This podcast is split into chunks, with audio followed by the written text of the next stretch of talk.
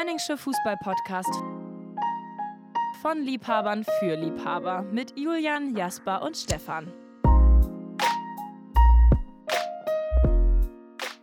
Hallo und guten Morgen zu einer neuen, eigentlich überragenden Folge des Önningschen Fußball-Podcasts. Mein Name ist Julian und ich gucke gerade in sehr, sehr müde Augen. Zum einen beim Jasper, zum anderen bei Stefan. Was ist denn mit euch los? Ja, ich, ich weiß es auch nicht. Ich war gestern noch mit Mario Basler und Sven Scheuer in der Pizzeria. Das hat sich ein bisschen in die Länge gezogen und jetzt, jetzt sitze ich hier mit, mit riesigen Augenringen. Woran liegt es bei dir, Stefan? Ja, ich bin gestern früh schlafen gegangen und habe erholsamen Schlaf gehabt. Und trotzdem sitzen wir hier sehr früh. Also wirklich sehr früh. Ich wollte erst guten Morgen sagen, ich belasse es jetzt mal beim Morgen.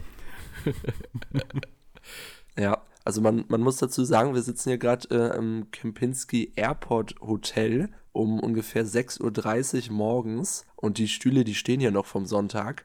Äh, aber Maskenbildner sehe ich hier weit und breit nicht. Deswegen sehen wir alle drei wirklich aus wie Mladen Kristajic in der 77. Spielminute ungefähr. Warum auch immer. Aber ist einfach so.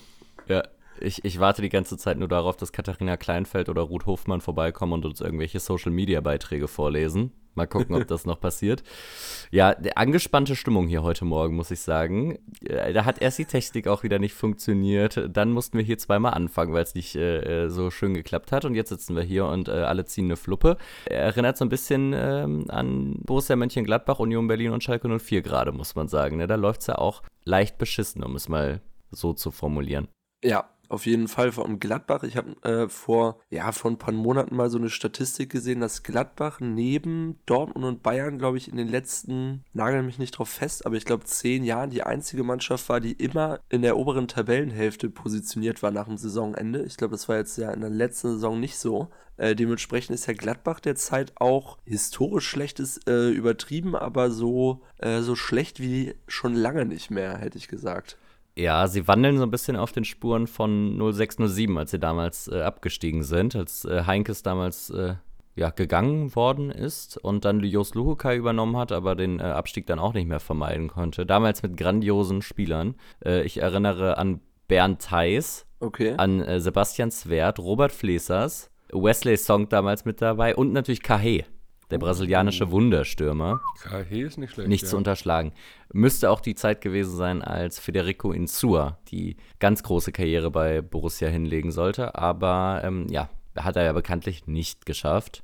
Aber Dick Advokat war dann noch zwei Jahre vorher da, hä? Der war da schon wieder passé. Ja, ja, ich glaube, das war noch so die Überbleibsel ja. von Advokat. Hm. Haben sie dann alle mit ein bisschen zu langen Verträgen ausgestattet und äh, ja, die haben sie dann ausgesessen bei Borussia Mönchengladbach.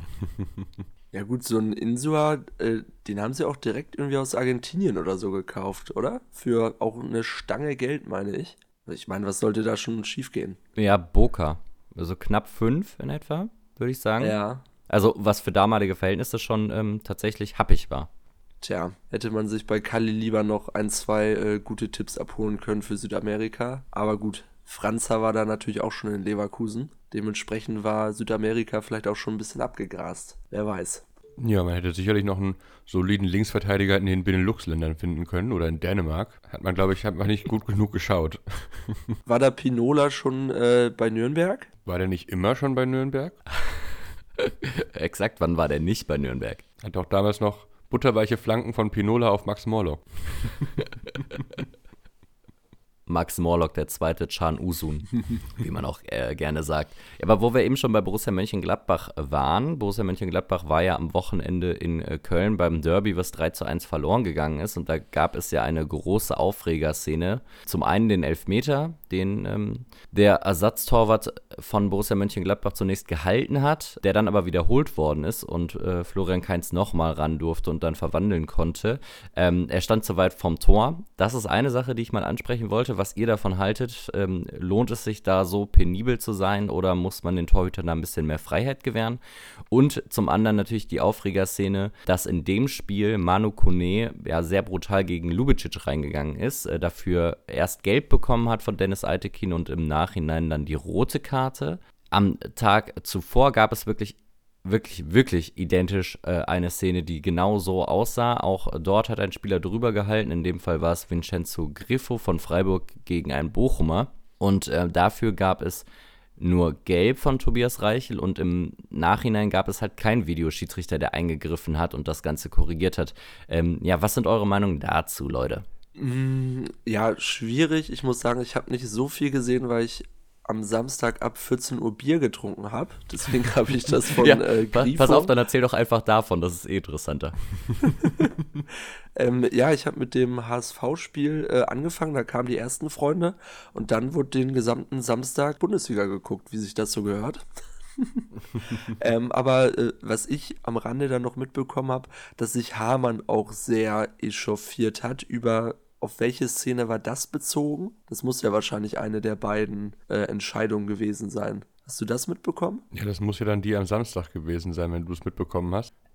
Noch leicht im Rausch. Das müsste dann ja das Nicht-Gladbach-Spiel gewesen sein. Meint, äh, hier, Freiburg war das, ne? Und um nochmal auf deine Frage zu antworten, Julian, ich finde, nur weil es beim Videoschiedsrichter, und jetzt hier unpopular opinion, Achtung, nur weil der mal einen Fehler macht, ist es noch kein Grund, äh, den direkt abzucanceln, weil vorher wurden ja reihenweise Fehler gemacht. Also ich erinnere mich an Spiele, da wurden einfach nur irreguläre Tore erzielt und das ging 4-4 aus. Oder eben fünf Tore zurückgenommen und dann geht es 1-0 aus. Also die Fehlerquote ist ja schon deutlich geringer. Ich würde sagen, was man kritisieren muss, ist, wenn das sechs, sechs, Minuten dauert, die Überprüfung.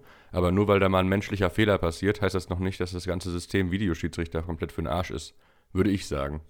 Ja, also schwierig ist natürlich auch, bei der Torlinientechnik funktioniert super, weil du da 1 oder 0 hast, Tor oder nicht Tor. Und bei allen anderen Entscheidungen liegt es halt irgendwie so im äh, Ermessungsspielraum des Schiedsrichters. Weiß ich nicht, es gab zum Beispiel, da äh, hatte ich noch nicht so viel Bier getrunken, der HSV hat äh, auch gespielt gegen Fürth. Und da gab es auch eine Szene mit äh, Jatta wo äh, Jatta quasi auch wirklich mit der offenen Sohle an den Knöchel geht und äh, der vierte Spieler aber vorher den Ball so ein bisschen zurückzieht. Und äh, da gab es keine rote Karte, äh, ja, weil das relativ früh im Spiel war, man irgendwie die, ich sag mal, Absicht erkannt hat, dass er irgendwie zum Ball gehen möchte da hätte man auch rot geben können. Also ja, alles immer ein bisschen schwierig und mühselig. Bin aber auch kein Schiri-Experte, also die, die super tolle Meinung habe ich dazu jetzt, glaube ich, auch nicht, die jetzt hier uns alle erhält um 7 Uhr morgens im Kempinski Hotel. Apropos erhellen, es wird gerade hell draußen. Schön. ja, Stefan, ich gebe dir im Grunde übrigens auch eher recht. Also menschliche mhm. Fehler äh, sind ja vollkommen normal, aber durch den Videoschiedsrichter haben wir immer noch menschliche Fehler. Nur, dass es halt einfach sechs Minuten dauert. Und ich finde, das ist ja der große Kritikpunkt. Also wenn wir dann zumindest die Sicherheit hätten, dass es nach diesen sechs Minuten dann auch irgendwann stimmt und wir uns alle darauf einigen können, okay, aber das passiert ja auch nicht und das ist halt für die Fans einfach unerträglich. Also die Spiele werden einfach künstlich in die Länge gezogen und die Leute wissen gar nicht mehr, woran sie sind und werden am Ende dann vor irgendwelche Tatsachen gesetzt, die sie selbst nicht nachvollziehen können. Also selbst wenn du vom Fernseher sitzt, weißt du dann ja nicht, warum ist es jetzt so passiert. Im Stadion natürlich noch weniger. Und du wartest natürlich auch bei jedem Tor erstmal, das ist im Stadion ja ganz besonders schlimm, dass du, dass mhm. du gar nicht mehr dieses, so dieses, ich sag mal, befreiende Erlebnis hast, es ist ein Tor gefallen und du freust dich mal so richtig doll. Mhm. Es ist immer erstmal der Blick zum Schiedsrichter, zum, zum Bildschirm, zum VAR wird Richtung Mittellinie gezeigt. Das, ja, nimmt einem natürlich so ein bisschen das Stadionerlebnis. Das stimmt schon. Nee, das, das sehe ich auch kritisch. Aber da muss man auch wieder sagen, auch davor gab es viele Entscheidungen und letzten Endes wahrscheinlich mehr, die nicht nachvollziehbar waren. Ne? Also klar kann man die Kommunikation da verbessern und das ein bisschen schneller machen, aber es gibt auch einfach Situationen, die nicht eindeutig sind. Und so eine gewisse Frustrationstoleranz muss man da, glaube ich, immer an den Tag legen. Und früher war es halt noch schlimmer, würde ich sagen. Ich, ich stelle mir gerade den VAR zu Zeiten von Olli Kahn vor wo Kahn so Klose in der Nase bohrt. Oder Bredaric, Kahn geht Bredaric an den Kragen. Äh, das, das mich mal interessiert, was so ein VAR dazu sagt. Also ähm, hätte einem ein paar ikonische Situationen vielleicht auch ein bisschen kaputt gemacht aus der Bundesliga-Geschichte. Ja, es wird erstmal sechs Minuten überprüft. Hatte der denn wirklich im Schwitzkasten oder haben die nur gekuschelt? Also ich, ich, ich glaube, Kahn hatte ja so so am Trikot, was heißt Saum, aber so, so hinten am Trikotkragen hatte, glaube ich, Kahn Bredaric. Und nee, Chapuisara, wo er mit dem Fuß so vorbeigeflogen ist, oder? Mhm. Also, genau. Und Heiko Herrlich hat er angeknabbert. ja, genau. Also über äh, Schiedsrichterszenen und den Video Assistant Referee kann man natürlich viel diskutieren. Viel diskutiert wurde ja auch über das Spiel Fortuna für alle. Ähm, das war ja. ja. auch am Samstagabend. Düsseldorf gegen Kaiserslautern. Ich habe es mir angeguckt und ich war äh, hellauf begeistert. Also, was ein geiles Fußballspiel. 4 zu 3 ist es am Ende ausgegangen, nachdem Lautern zwischenzeitlich ja 3 zu 0 geführt hat. Dann gab es sogar noch einen Flaschenwurf einer äh, Coca-Cola Zero Flasche, meine ich war es. Da fragt man sich dann natürlich auch, sind Coca-Cola Zero Trinker per se schlechte Menschen? Ja oder ja? Ja. Ja, auf jeden Fall. Ich würde auch sagen, Coke Zero sollte aus den Stadien verbannt werden. Wann kümmert sich darum Johannes B. Kerner? ähm, aber ma magst du äh, die äh, Fortuna für alle Aktion auch noch mal kurz erklären, für Leute, die das äh, vielleicht nicht mitbekommen haben? Genau, das war quasi der Diskussionsgegenstand auch im Vorhinein, denn Fortuna Düsseldorf hat gesagt, wir ähm, bieten in dieser Saison drei Spiele an, in denen alle Zuschauerinnen und Zuschauer, die ins Stadion kommen möchten, auch kostenlos ins Stadion kommen. Das soll man dann zukünftig immer so machen bei Fortuna Düsseldorf. Also es ist quasi erstmal jetzt ein ähm, Projekt oder eine Testphase und soll dann halt später äh, ja, in Gänze umgesetzt werden für alle Heimspiele von Fortuna Düsseldorf. Und ja, das Ganze wird finanziert durch Sponsoren, Werbepartner, die dann vielleicht ein bisschen präsenter im Stadion sind an diesen Spieltagen. Und ja, das stand dann natürlich auch in der Kritik, ne? ob sich da dann nicht die Werbepartner einfach zu viel rausnehmen und sich dann zu offensiv platzieren. Ich habe es jetzt halt bei dem Spiel Kaiserslautern in Düsseldorf nicht gesehen. Und ein zweiter Kritikpunkt war auch noch, dass man die Ticketdaten, die man quasi eingibt, also die persönlichen Daten beim Ticketkauf, ähm, dass die dann weitergeleitet werden an diese Werbepartner und die diese Informationen dann nutzen, um damit ähm, ja, Werbung zu betreiben letztlich. Und äh, ja, eben das stand in der Kritik. Mhm. Äh, kleine Anmerkung dazu. Ich war dieses Jahr auch in Düsseldorf und bin da auch am Stadion vorbeigegangen. Und nun ja, es gibt ja einen sehr großen Sponsor, der auch auf dem Stadion äh, mit seinem Logo drauf ist. Also den kann man ja nicht mehr offensiver platzieren, oder? Du kannst ruhig, du kannst ruhig Esprit sagen, Jasper. ja, ja, okay. nee, und wir, wir reden hier nicht von der Trolley-Arena, so viel sei gesagt. Ähm, und auch nicht von der Schau ins Landreisen-Arena in Duisburg. Ja, ja, gut, ist natürlich immer so ein zweischneidiges Schwert, aber die, die Personen, die das kritisieren, äh, sammeln vielleicht auch Payback-Punkte im Supermarkt. Man weiß es nicht. ähm, ja, Macht also ihr nicht? weiß ich nicht. Hm? Macht ihr nicht? Ähm, bis, bisher nicht, bisher nicht, nee. Nee, bin ich auch noch nicht zugekommen. Und unabhängig jetzt davon, wie man das äh, bewertet, natürlich auch unglaublich geil, dass man für das erste Fortuna für alle Spiel einfach so einen 3-0 Rückstand aufholt und das Ding noch biegt. Also das ist ja wirklich, besser hätte es ja kaum laufen können. Da hast du ja wirklich jetzt die Leute emotionalisiert, die da zum ersten Mal ins Stadion gekommen sind. Die sind jetzt alle Fortuna-Fans. Ja, also ja. ich glaube, es war abgesprochen. Ah, okay, ja. Alles inszeniert. Hm. Ja, die, die Fäden ziehen sich ins Kaffee King, das, das wissen wir doch alle. Aber nee, ist doch, glaube ich, auch wirklich insgesamt, wie gesagt, wer das nicht so toll, nicht so toll sieht, musste ja nicht hingehen, aber ich glaube, für, für alle generell, die vielleicht auch sonst äh, nicht irgendwie das Geld übrig haben, um mal so ein Bundesligaspiel zu sehen, wahrscheinlich eine, eine sehr schöne Gelegenheit auf jeden Fall. Genau, absolut. Damit sprichst du einen der positiven Punkte auf jeden Fall an. Apropos Kaffee King und Berlin. Stefan und ich äh, waren letztens äh, zusammen in Berlin, denn ich habe ihn besucht dort und dann waren wir zum einen mhm. beim Spiel Hertha gegen St. Pauli, was ein also ganz komischer Eindruck war, äh, denn da lief sehr, sehr eigenartige Musik. Dazu kann vielleicht Stefan gleich noch kurz was sagen. Und St. Pauli hat einen wahnsinnig guten Fußball gespielt. Also es waren nur verwirrende Sachen in diesem äh, Stadion passiert. Und am Tag danach, das ist das eigentlich Besondere, waren wir dann noch bei äh, Tasmania gegen Tennis Borussia die zwei alten uh. äh, Supervereine. Auch sehr geil gewesen. Ist mittlerweile allerdings auch schon wieder drei Wochen zurückliegend. Ja, Stefan, was waren deine Eindrücke aus dem Olympiastadion? Ja, also die, die Hertha hat da dieses schwarze Beton-Sondertrikot äh, vorgestellt, was irgendwie an die Graffiti-Szene in Berlin erinnern soll. Und dazu dann noch irgendeinen Song gespielt und das war, also ich fand das wirklich sehr, sehr schlimm, so vom Marketing her wie sehr man sich dann irgendwie als Berliner die Hauptstadt die cool ist und Counterculture hat. Wobei die ganzen Leute, die in der Ostkurve stehen, ja sonst auch in der, in der Hertha-Kneipe hängen und nichts mit Graffiti am Hut haben. Also das fand ich irgendwie ein bisschen, bisschen am Wesenskern der Hertha vorbei. Das hat mich gestört. Aber das liegt vielleicht auch daran, dass wir uns äh, bereden haben lassen, einen ganzen, eine Mass Bier zu kaufen am Olympiastadion. Da waren wir irgendwie noch so in, im Oktoberfestlaune, Julian. Ich weiß nicht, was da passiert ist. Naja. Ja, das, war wirklich, das war wirklich eine schöne äh, Situation, als wir vor diesem Bierstand standen und dann überlegt haben, oh, es gibt ja auch ein Liter Bier, lass uns doch den einen Liter kaufen. Und der Mann hinter uns uns dazu äh, dann gedrängt hat, doch diesen einen Liter zu kaufen. Das sei doch total schlau, auch weil es finanziell äh, natürlich ein bisschen sinnvoller ist, äh, weil man auf den Liter gerechnet dann weniger bezahlt. Und da haben wir uns bequatschen lassen. Kommt dieser Typ hinter uns dran und bestellt eine kleine Cola. Also, ähm, da, da, da, das sind halt genau die Leute, die am Ende dann die Cola Zero aufs Spielfeld werfen, ne? Ja. Mhm, ja. Da geht einem das Messer in der Tasche auf, ne? Also, Im wahrsten Sinne, ja. Aber ja, man muss, man muss sagen, was mich immer noch ärgert, wir hätten Samstagmittag auch noch zu Blau-Weiß 90 Berlin gehen können. Dann hätten wir an einem Wochenende alle Westberliner Bundesliga-Vereine gesehen. Das war ein bisschen schade. Ja, und Hat wenn wir es richtig schlau angestellt hätten, dann hätten wir sogar den Dienstag danach noch zur Union in der Champions League gehen können gegen Braga. Stimmt, ja. Da wurden uns Aber- noch Tickets angeboten, ne? Da wurden noch Tickets angeboten. Für 70 Euro. Genau das war uns dann auch für dieses Spiel ähm, ein Schnuff zu teuer. ja, mit, äh, mit Champions League-Tickets, ähm, Berlin hatte ich jetzt irgendwie auch noch mal auf dem Schirm und mir das, ja, was heißt vorgenommen, aber hier oben im Norden ist ja seit äh, geraumer Zeit nicht mehr so viel mit Champions League. und in Hamburg äh, hatte ich jetzt mit Freunden auch die Diskussion, weil äh, Donetsk ja die Heimspiele hier austrägt.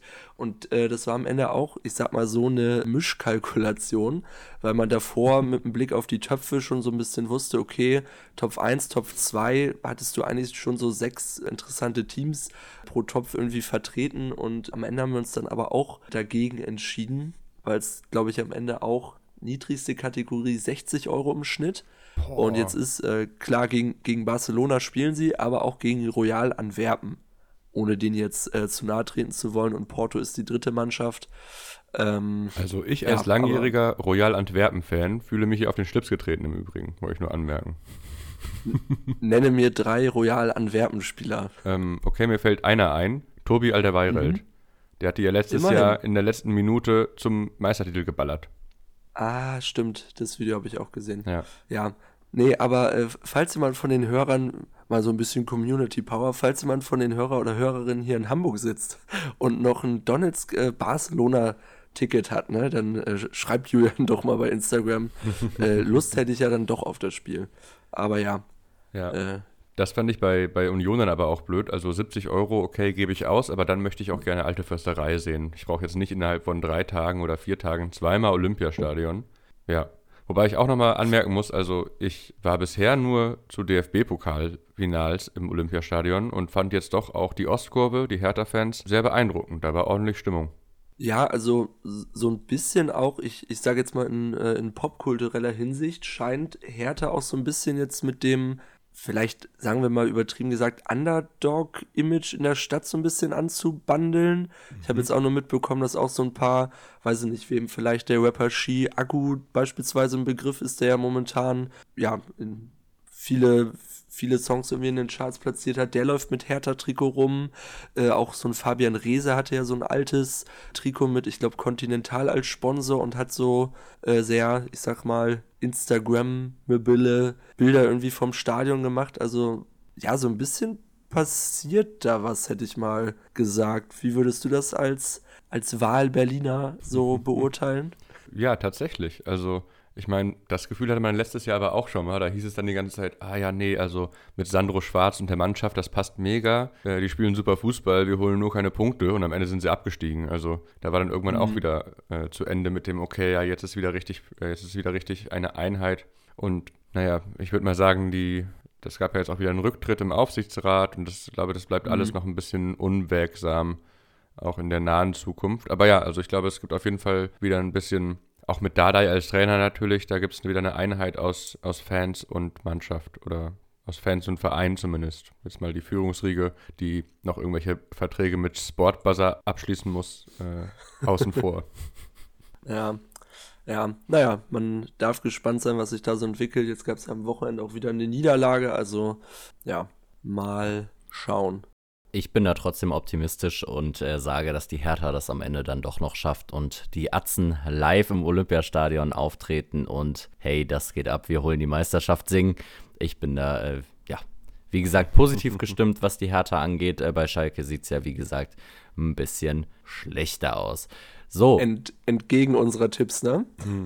Ah, ja. Ich wollte, Ich wollte auch noch mal kurz sagen, ich habe in der ersten Folge der neuen Staffel Stuttgart auch als Absteiger getippt. Ja. Also tut, tut da schon weh. Äh, also ja.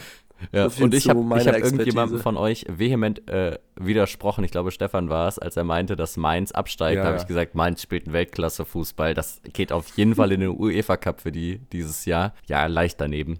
Ja, Echt? ich habe Mainz auf Relegationsplatz gesetzt, glaube ich, und da hast du mir tatsächlich sehr, sehr vehement widersprochen. Nee, der Bus Svensson ist ein super Trainer. Und ich habe äh, Leverkusen als Meister getippt, aktuell auf 1.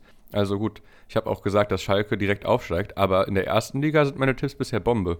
Ja, eine Schwalbe macht noch keinen Sommer, ne? Das gucken wir uns hier noch mal zu Weihnachten einmal an und äh, oder der Weihnachtsmann war noch nie der Osterhase, hat Uli Hoeneß doch mal gesagt.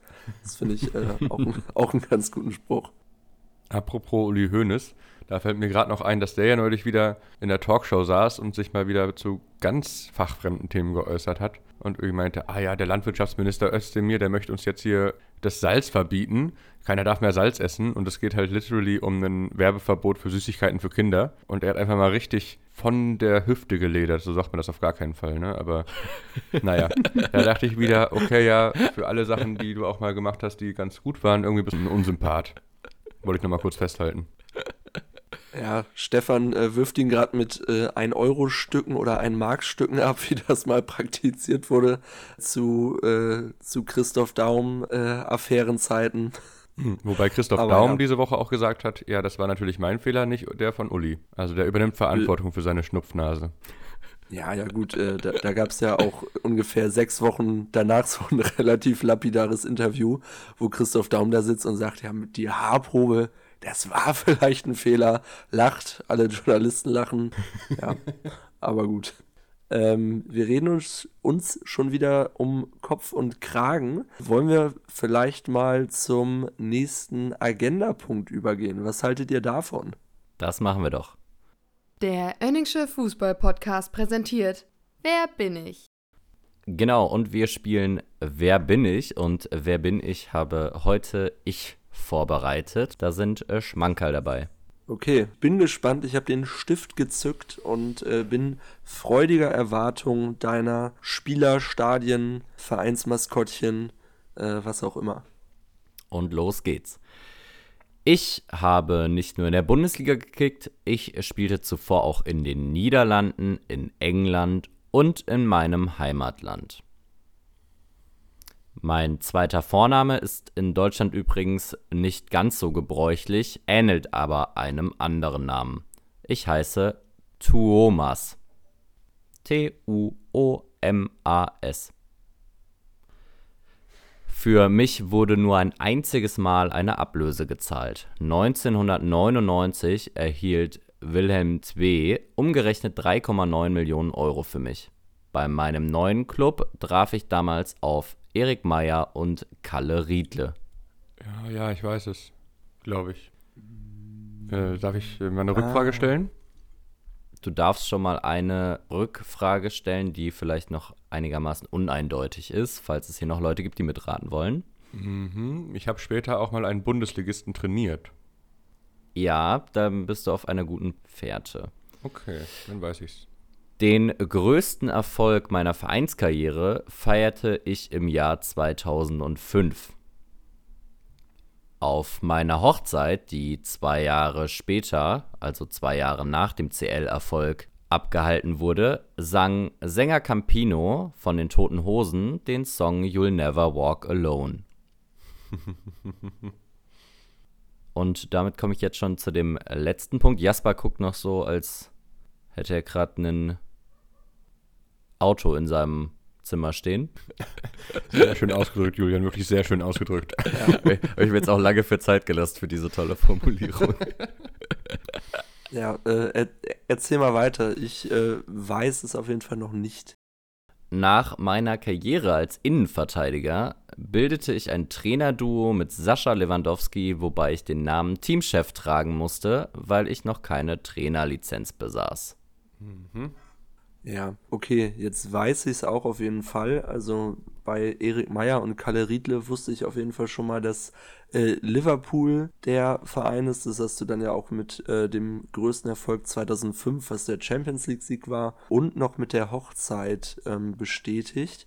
Hast du zufällig das Campino-Buch über Liverpool gelesen? Das habe ich zufällig nicht. Weil, also das, das habe ich, ich, äh, ich lese immer nicht so viel, ich bin eher der Podcast- und äh, Hörbuch-Fan und ich habe mir das bei Spotify angehört und ich glaube, da wurde das auch thematisiert, dass Campino auf der Hochzeit des besagten Innenverteidigers, der in Finnland geboren wurde, gesungen hat. Ich glaube, jetzt äh, dürften auch die meisten aus der Community das wissen. Möchtest du vielleicht lösen, Stefan? Ja, sehr gerne. Es geht hier natürlich um Sammy Tuomas Hypie. Oder Hypie. Ist immer schwierig bei so finnischen Namen, die haben so lustige Pausen drin. Ja. Hypie. Hypie. Hast du dementsprechend die Station noch einmal offen, Julian? Er hat gespielt äh, ab 1989 bei Voikan Palo Paikot, dann Kunu Kusankowski, dann bei Mipa, dann bei Willem II, dann bei Liverpool und dann bei Bayer Leverkusen. Bei Liverpool war er halt ganze zehn Jahre. Interessant. Ich hatte irgendwie zuerst, äh, ja, wegen den Niederlanden irgendwie eher auf jeden Fall nicht an Finnen gedacht. Also ich äh, habe relativ lang äh, im Dunkeln gestochert. Gestochert, ja. Es, es, es, es ist zu früh. Es ist heute zu früh. Heute Im haben, wir die. Redewendung, Ja. heute haben wir die Redewendung richtig drauf. Ich muss sagen, mir hat Ja, das, äh, ist auch noch hat früh das heute. Tuomas geholfen tatsächlich. Also da war, dachte ich schon, okay, ja, jetzt suchen wir hier einen Finnen. Dann Hm, kann es ja nur noch okay. Michael Forssell sein. Und der äh, hat nie mit Erik Meyer zusammengespielt, wenn ich das richtig überblicke. Hm. Ich finde es interessant, dass so Skandinavier aber schon immer einen Fable dafür haben, in den Niederlanden zu spielen, eigentlich bevorzugt bei Ajax oder auch bei Feyenoord Oder auch bei Willem II. oder auch bei Willem II. Da fällt mir übrigens auch ein, ich finde auch Hüpier hätte ja so rein vom, vom Erscheinungsbild hätte er auch einen guten äh, Niederländer abgegeben. Auf der anderen Seite denke ich aber auch, dass Japs Dam auch einen guten Dänen oder so abgegeben hätte. Aber Ja. ist Hypie, sieht der nicht auch so ein bisschen aus wie bei Hooligans der quasi der Chef, so ein Ja, bisschen ja. Anführungsstrichen? Major. Ich hab den, Der Ja, ja. Major. Der Major, genau, ich Hypie habe ist den der Film. Major. Nee, nee, nee, ich finde, er sieht eher aus wie der Bover. Stimmt, ja. Julian, du hast Also- recht, das meine ich doch. Also rein, rein optisch sieht Hypie auf jeden Fall Ja. auch, das könnte auch so ein guter Kneipenbritte sein, der so Ja, zu ja, gut der im so ein- Dart so ein- ist oder so. So ein eingefallenes Gesicht ein bisschen und die Mhm. Haare so ein, zwei Tage zu lang nicht mehr gewaschen. Ja, und auch generell zu lang so ein bisschen. Also, äh, weiß ich nicht. Also, Für- äh, für Jasper, das sagst du und sitzt da mit deinem Pferdeschwanz zu Hause, ne? Also, Ja, im, im, im Bademantel hier, um, um kurz vor acht. mit der Zigarre. Die, die Frau trägt gerade noch den Weltinskasten die Treppe hoch, ne? Gut, ähm, machen wir mal mit Spieler Nummer zwei weiter. Ah, mal gucken, vielleicht ist es ja auch gar kein Spieler.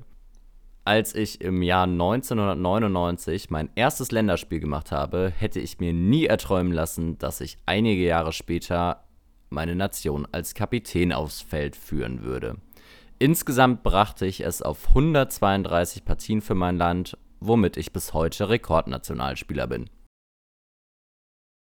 Zwischen 2009 und 2014 spielte ich in Deutschland.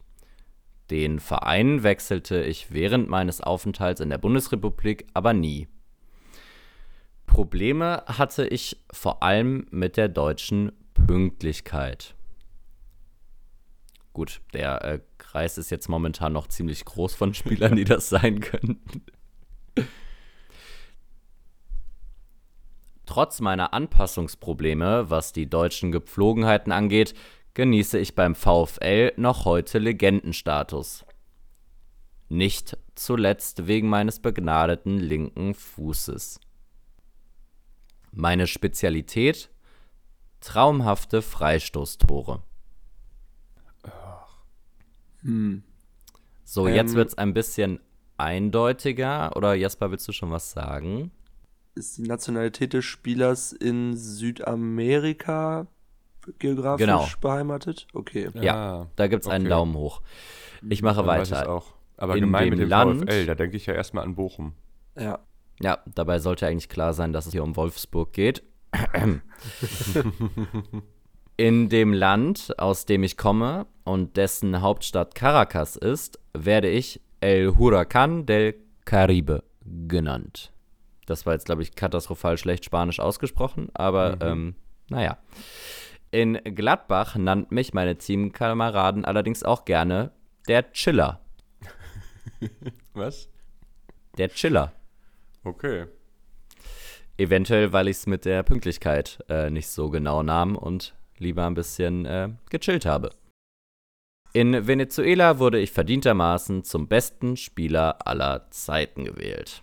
So, bin mir ziemlich sicher, dass ihr beide wisst, um wen es sich handelt. Haut es gerne raus. Ich glaube, es sollte jetzt jeder äh, spätestens eigentlich nach den traumhaften Freistoßtoren wissen. Ja, wollte gerade sagen, ich glaube, davor war es wegen der Nationalität und dem Irrweg mit VfL Bochum vielleicht ein bisschen schwierig. Es geht aber um Juan Arango, der ja gefühlt 50 absurde Freistöße für Gladbach ins, äh, ins Netz geschossen hat. Ich glaube auch im, was, im UEFA Cup, ich glaube gegen Florenz oder so, also der hatte ja auch wirklich so aus 38 Metern einfach Freistoßtore, also absurd zum Teil wirklich. Geiler Kicker gewesen. Den würde ich Fall. auch gerne nochmal bei FIFA sehen und würde gerne mal anschauen, was er für ein Tempo hat. Weil das müsste sich ja dann schon so im Bereich 20 bis 30 dann befinden. Ja, der, der hatte auch ähm, die Stutzen immer sehr weit unten, oder? So ja, ganz das kleine Schienbeinschoner. quasi. Ja, wie gesagt, äh, EA äh, bringt doch gerne nochmal so ein Legenden-FIFA raus, damit wir auch so Spieler wie Arango da mal wieder drin haben. Und nicht nur, nicht nur Beckham oder Völler oder wer auch immer beim neuesten da als äh, Legende irgendwie bei Ultimate Team erworben werden kann. Ja, also das würde ich mir schon wünschen. Ne? Über links außen mit Juan Arango, über rechts außen mit Raul Bobadilla und in der Mitte äh, trifft dann Rob Friend oder Moses Lamidi. Also das wäre doch was. EA Sports bitte umsetzen. Danke. Mhm. Ähm, ich habe noch eine kleine Anmerkung. Ja. Nur weil ich jetzt zufällig, beziehungsweise nicht zufällig, sondern weil ich Arango so schön fand, äh, nochmal das venezolanische, die venezolanische Fußballnationalmannschaft gegoogelt habe. Und Rekordnationalspieler ist nicht mehr Juan Arango, sondern jetzt auch ein ehemaliger Bundesligaspieler. Wisst ihr es? Mm. Ah, Thomas Rincon? Thomas Rincon, genau. Noch keine ah. drei Haare am Sack und schon Rekordnationalspieler. Das ist doch beeindruckend. Wahnsinn, wirklich. Acht Jahre Grundschule und trotzdem Rekordnationalspieler. Klasse. Viele Grüße an alle, die neu in diesen Podcast eingestiegen sind und keine Ahnung haben, wovon wir gerade reden. Ihr müsst nochmal alle Folgen anhören. Es tut mir leid. Mhm. Diesen Gag können wir nicht mehr im Nachhinein erläutern. Also wir können ihn auch wirklich im Nachhinein nicht mehr nachvollziehen, muss man sagen. Nee. ja, das kommt erschwerend hinzu. So, der letzte Spieler ist jetzt an der Reihe. Meine Geburtsstadt teile ich mir mit Peter Neurohrer, Matthias Schober und Tim Hoogland. Da ich entsprechend aus dem Ruhrpott komme, wurde ich zu Jugendzeiten mehrfach in die Westfalen-Auswahl berufen. 1997 habe ich dann an der U17 WM in Ägypten teilgenommen, allerdings ohne ein einziges Spiel zu machen. Ebenso im Kader standen Sebastian Kehl, Fabio Morena, Michael Zeppek, Sebastian Deißler und Benjamin Auer. Mit Benjamin Auer stand ich später übrigens auch auf Vereinsebene auf dem Platz und zwar 21 Mal. Die längste Zeit meiner Karriere verbrachte ich in Rheinland-Pfalz. Zunächst in der Oberliga Südwest bei den Amateuren des Clubs, dann als Teil der Profis in der zweiten Liga und später auch in der Bundesliga. In der Belletage des deutschen Fußballs brachte ich es auf 114 Partien. Ich glaube, das ist ein Fall, bei dem es erst beim letzten Punkt einigermaßen klar wird, wer also bis jetzt bin ich noch vollkommen blank, keine Ahnung. Ja, ich auch. Ja, ja, ja, gebe ich zu. In der Saison 2014, 2015 war ich der siebtälteste Spieler der Liga. Lediglich mein langjähriger Mitspieler Nicole Noweski, Ivica Olic, Claudio Pizarro, Philipp Dahms und meine beiden Torhüterkollegen Alex Manninger und Jaroslav Drobny waren älter als ich. Ach, okay. So, ja. was, was können wir aus dieser Information ableiten? Also, dass es um Mainz geht, das wusste ich schon mhm. vorher. weil Lautern, da konnte man, kam man in der Zeit, um die es hier geht, glaube ich, nicht mehr auf über 100 Bundesligaspiele, vor allem wenn man erst zweite Liga und dann erste Liga gespielt hat. Mhm. Und andere Bundesliga-Vereine aus Rheinland-Pfalz fallen mir jetzt nicht ein. Gut, und die zweite Information, die wir daraus entnehmen konnten? Es geht um Keeper, also entweder um Christian oder Dimo. Äh, Dann äh, lese ich mal den letzten Punkt vor. Mehrfach habe ich in meiner Karriere von Verletzungen anderer profitiert, denn eigentlich war ich, und das muss ich zugeben, ein klassischer Ersatzkeeper. Mal musste ich für Dimo Wache einspringen, mal für Heinz Müller. Damit ist es für Stefan jetzt ja relativ klar, wer es ist. Ja, nach Ausschlussverfahren komme ich dann nur noch beim Christian raus. Jasper starrt noch in die Leere. Ja, die haben jetzt hier gerade die Laternen ausgemacht. Ähm, Ersatzkeeper bei Mainz, die so 1980 geboren sind. Ja, ich glaube, der, der Jahrgang ist richtig. Und der Spieler, wegen dem er damals nicht bei der U17-WM in Ägypten spielen konnte, war Roman Weidenfeller. Also da hätten wir dann auch den Lauterer. Und in seinem Nachnamen ist ein WC versteckt. Ah, geht's, geht's um mich? Okay, dann, dann weiß ich es jetzt auch wirklich nur, nur wegen deines Tipps, äh, Stefan. Wie heißt der denn mit Vornamen? Wie heißt der denn mit Vornamen überhaupt? Das fällt mir gerade nicht mal ein. Sonst Das hat Stefan schon zweimal mal. gesagt jetzt vorher. Müsste Zweimal? Christian sein, ja. Ja, genau. Christian Wettklo dementsprechend. Genau. Es ist Weil ich habe gerade bei Christian Wettlow, und ja. Ersatzkeeper, ich hatte die ganze Zeit Christian Vander auch im Kopf. So, weil das Mhm. auch so ein klassischer Ersatzkeeper war, aber naja, der war nicht bei Mainz. Nee, Ja. nee, aber wirklich Christian Vander, der archetypische Ersatzkeeper. Ja, ähm, gebe ich zu, das war jetzt erst dann am Ende relativ eindeutig, aber Stefan konnte ja lösen und vielleicht auch der ein oder andere noch äh, vor den Apparaten zu Hause. Ja, und damit äh, wären wir durch. Das waren meine drei Wer bin ich's? Christian Wettklo, Juan Arango und Sami Hüppier. Bier. Wer hat's erfunden? Der Sami. Thomas. ähm, ja. Mal wieder sehr schön. Nette Spieler, die du da rausgesucht hast. Ich finde, es wäre ja auch mal wieder Zeit für einen Verein. Wir hatten ja, glaube ich, bisher nur einmal Aston Villa. Und dann bisher nur Spieler bei Wer bin ich oder Was bin ich. Da kann man natürlich noch mal ein bisschen kreativer werden in der Zukunft wieder. Nur so als Es, äh, kleines Mom- Feedback. Moment, es war auch nicht Aston Villa, es war Newcastle United Ach ja, stimmt. Stimmt. mit dem äh, St. James's Park. Ja, stimmt, ja, ja, ja. Und den Gut. lustigen Tieren im, im Wappen. Weil die haben ja Seepferdchen. Seepferdchen, aber Seepferdchen auch so, die so komisch aussehen. Also die sehen jetzt nicht einfach aus wie Seepferdchen, sondern die, die haben wirklich Pferdeköpfe, glaube ich. Ja, wie dem auch sei. Wir gehen ins nächste Spiel und das ist der Traumelf-Vergleich. Der Önningsche Fußball-Podcast präsentiert den großen Traumelf-Vergleich. Und da treten heute Jasper und Stefan an. Und ich meine, wir hatten jetzt schon ein paar Vereine in den letzten Wochen. Hatten wir Real Madrid, FC Bayern München, Inter Mailand, Manchester United. Insofern ist ja vollkommen klar, welcher Verein heute dran ist.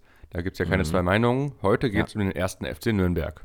Ja, das war das Einzige, was uns äh, für heute logisch erschien. Und äh, ich muss euch natürlich eine kleine äh, Frage stellen zu Beginn, damit ihr euch aussuchen könnt, ob ihr anfangen wollt mit dem Torwart oder ob ihr ähm, das lieber an euren Mitspieler abgebt. Die Frage, äh, die ich beantwortet haben möchte, ist, wer denn beim DFB-Pokalfinale 2007 zwischen Nürnberg und dem VfB Stuttgart das entscheidende Tor in der Verlängerung schoss. Ich kann lösen. Hm, ich glaube ich auch. Ja, es geht ja auf Schnelligkeit hier.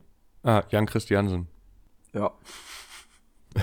ja gut, dann, dann, dann, dann fang mal an, Stefan. Oder, oder Ja. vielleicht möchtest du ja auch nicht beginnen. Äh, dir obliegt die Wahl. Genau, du kannst den Ball auch noch abspielen, wenn du sagst, der Torwart ist nichts Besonderes und den kann man auch gut wegschenken. Ja, dann schenke ich den Torwart mal weg. Ja, ein äh, guter taktischer Kniff, äh, würde ich mal sagen, weil das im Tor ja auf ein Kopf-an-Kopf-Rennen zwischen zwei wirklich äh, guten deutschen Torhütern wahrscheinlich hinausläuft. Bin mir auch gerade nicht sicher, wen ich nehmen soll. Ich glaube, ich würde mal äh, Raphael Schäfer da aufstellen, einfach weil er eben Teil dieser äh, Mannschaft ist, die den DFB-Pokal gewonnen hat. Aber da gibt es natürlich auch noch einen zweiten ausgezeichneten Torhüter. Genau, und den werfe ich dann ins Rennen, das ist nämlich Daniel Klever. Auch seines Zeichens absolut zentraler Bestandteil des DFB-Pokalerfolgs 2007. Der wurde ja, glaube ich, im Viertelfinale und Halbfinale eingewechselt, um dann Elfmeter zu killen und hat es auch beide Male gemacht. Also absolute Kniffe von Trainerfuchs Hans Meyer. Und genau, ansonsten jetzt nicht so mit der pompösesten Karriere, sage ich mal, aber für diesen Erfolg wirklich zentral. Ich glaube, du wolltest vielleicht eher auf Andi Köpke hinaus, Jasper, aber Ja. ähm, den habe ich persönlich nie spielen sehen, deswegen entscheide ich mich dafür Daniel Klever. Und vielleicht weiß der Julian ja die Elfmeterkünste zu schätzen. Ja, äh, Daniel Klever für mich auch einer der klassischen Ersatzkeeper übrigens. Ja. Wir sollten mal eine eigene Kategorie machen, nur mit klassischen Ersatzkeepern. Ja, also für mich war Daniel Klever aber auch eher ein Hansa-Spieler, um ehrlich zu sein. Und ja, Raphael Schäfer hatte zwar diesen kleinen Ausrutscher mit seinem äh, ja, Ausflug nach Stuttgart nach dem DFB-Pokalsieg, aber ja, also ganz eindeutiges Ding hier zugunsten von Jasper, äh, Raphael Schäfer, der glaube ich ja sogar äh, in Polen geboren worden ist und man ihn auch noch ein bisschen anders schrieb damals. Äh, Raphael mit, mit, nicht mit PH, sondern mit F und auch ohne E. Irgendwie so. Ja, äh, Jasper, dein Punkt 1 zu 0 für dich. Damit äh, geht es dann in der Verteidigung weiter. Genau, da habe ich eine Viererkette aufgestellt und ich fange mal links an, weil das ist der Spieler, der über jeden Zweifel erhaben ist. Wir haben ihn eben auch schon mal erwähnt als Vorlagengeber von Max Morlock bei der äh, Meisterschaft in den 50ern. Javier Pinola, natürlich absolut für Nürnberg-Legende, parallel dazu auch einfach noch River Plate-Legende, wo man nie weiß, wie man es ausspricht. Genau, der hat ja mit denen auch nochmal die Libertadores gewonnen, nachdem er zurückgewechselt war, aber hatte davor auch schon 30 Jahre Nürnberg auf dem Buckel. Also alles in allem absolute Bank. Ja, weitere nennenswerte Linksverteidiger gibt es kaum beim Club, die ein paar Spiele gemacht haben. Ich nenne einfach mal den aktuellen äh, Spieler Tim Handwerker, der auch immerhin äh, schon seit ein paar Jahren dort spielt. Bin aber dann doch einsichtig, dass da jetzt nichts äh, zu machen ist gegen deine Wahl, Stefan. Ja, ich hätte mich natürlich hier noch über Marvin Plattenhardt oder Lars Müller gefreut. Aber äh, ja, ganz eindeutiges Ding hier natürlich für Javier Pinola. Das ist dann der erste Punkt für Stefan. Es steht 1 zu 1 nach Punkten. Äh, Jasper, du darfst nachlegen. Ja, dann beginne ich doch mal mit dem ersten Innenverteidiger. Und da würde ich einfach mal äh, den späteren Monegassen Andreas Wolf nennen. Äh, Jasper, Fußballspieler, keine Handballer. Also ich habe den natürlich auch hier stehen und äh, gehe jetzt einfach mal Risiko und sage, ich cancel deinen Andy Wolf, der dann noch bei Bremen und Monaco gespielt hat, mit Marek Nickel, der nochmal zwei Jahre länger beim Club war und äh, nicht nur die schönen Zeiten mitgemacht hat, sondern auch die ganz niederen Zweitliga-Jahre schon rumgebolzt hat. Den Julian und ich auch später nochmal bei Bohemians 1905 auf äh, Klassenfahrt gesehen haben, was wir erst fünfmal erzählt haben im Podcast. Deswegen Stimmt, ich Mal die 13 Jahre Marek Nickel gegen deine, ja, ich glaube 10 oder 11 Jahre Andy Wolf bei Nürnberg und gehe da mal ins Risiko, ja. Gut, meine Erwartungshaltung war jetzt ein bisschen, dass du Pascal Hens sagst. Ähm, der ist es nicht geworden. Keine Pommes, sondern Marek Nickel. Ja, schwierig. Ähm, die haben ja nahezu identisch viele Spiele gemacht, wobei Marek Nickel ein bisschen torgefährlicher war, wenn ich mich recht entsinne. Ich glaube aber irgendwie, ähm, für den Club ist Nee. Andreas Wolf schon die bedeutendere Persönlichkeit im Verein gewesen. Es tut mir leid. Ach, du hast doch keine Ahnung, Marek Nickel war da 13 Jahre, der wohnt immer noch in Nürnberg, also was soll das? Der ist vielleicht auch eher Bohemians äh, Prag-Legende. Der war vor und nach Nürnberg da, Stefan. Genau, der war insgesamt acht Jahre bei Bohemians Prag und war trotzdem noch mal deutlich länger bei Nürnberg. Naja, ähm, gut. Dann habe ich jetzt leider mein, äh, mein Pulver eigentlich schon verschossen. Ich setze mal als äh, zweiten Innenverteidiger, äh, setze ich gleich zwei Spieler dahin. Ich weiß nicht, ob das legitim ist, aber ich würde den Mix aus Matthews Biranovic und Michael Beauchamp dahin stellen. Die wechseln sich ab alle fünf Minuten, fliegende Wechsel. Okay. Ja, da, da, in, in, in Australien darf man das vermutlich sogar beim Fußball, Ja, ja. oder? Da gibt es bestimmt so besondere Regeln, um es Okay, den Leuten darf, ein bisschen darf, schmackhafter darf ich zu dann machen. auch, ein, auch einen Mix setzen und du musst entscheiden, Julian? Ja, okay, dann darfst du auch einen Mix machen. Ja, äh, zum einen Marco Kurz, der seine Karriere bei Pfullendorf beendet hat, äh, die auch mal irgendwann in der, war das dritte Liga oder Regionalliga waren. Und ja, zum Regionalliga anderen Süd war Pullendorf mal. Äh, Ähm, und hat auch den, äh, ich glaube, UEFA Cup mit Schalke gewonnen und war bei Dortmund, also irgendwie überall. Äh, und Dominik Marot wollte ich auch einfach nochmal nennen. Also den darf man hier auch nicht vergessen. Ganz wichtig. Dominik Marot finde ich tatsächlich stark. Ich möchte für Matthew Spiranovic und Michael Beauchamp nochmal ins Feld führen, dass sie nicht nur bei Wolfsburg, äh, bei Nürnberg zusammengespielt haben, sondern in der Saison 2013-2014 auch nochmal gemeinsam bei den Western Sydney Wanderers.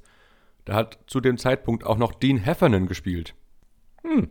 Nach seiner King of Queens Karriere dann nochmal dahin abgedriftet. Genau, ja. Erst King of Queens, dann King of Western Sydney Wanderers.